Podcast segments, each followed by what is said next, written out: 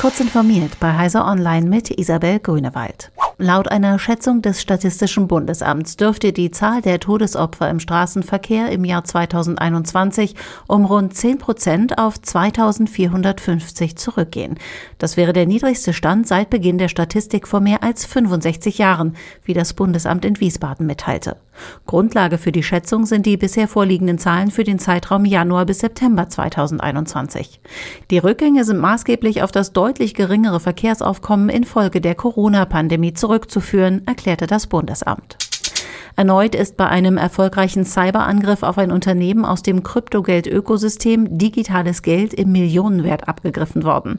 Diesmal hat es die Firma Vulcan Forge getroffen, die sich der Entwicklung von Blockchain-Spielen auf Weltklasse-Niveau verschrieben hat. Auf Twitter hat die Firma eingestanden, dass es unbekannten Angreifern gelungen sei, an Zugangsdaten für fast 100 Wallets zu gelangen und darüber 4,5 Millionen der unternehmenseigenen Kryptowährung Pure abzugreifen. Die kam auf einen Gesamtwert von etwa 135 Millionen US-Dollar, berichtet das US-Magazin Weiß.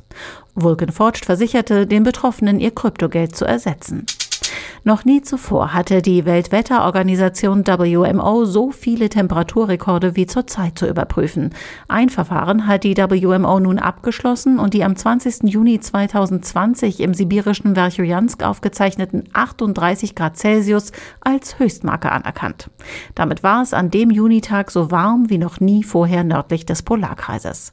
Die jeweils gemessenen und gemeldeten Extreme seien nur kleine Ausschnitte aus dem Klimageschehen, schreibt die WMO. Insgesamt zeige sich aber eindeutig eine Erwärmung ganz Sibiriens. Private Astronauten erhalten ab Jahreswechsel keine goldenen Flügel der US-Luftfahrtbehörde FAA mehr. Stattdessen sollen die Personen durch einen Eintrag auf der Webseite der FAA gewürdigt werden. Nur wer noch dieses Jahr von den USA aus ins All reisen sollte, dürfte sich die Commercial Space Astronaut Wings ans Revier heften. Die Auszeichnung wurde 2004 auf Betreiben der damaligen FAA-Offiziellen Patty Gray Smith eingeführt, um mehr Aufmerksamkeit auf private Raumfahrtprojekte zu lenken. Diese und weitere aktuelle Nachrichten finden Sie ausführlich auf heise.de.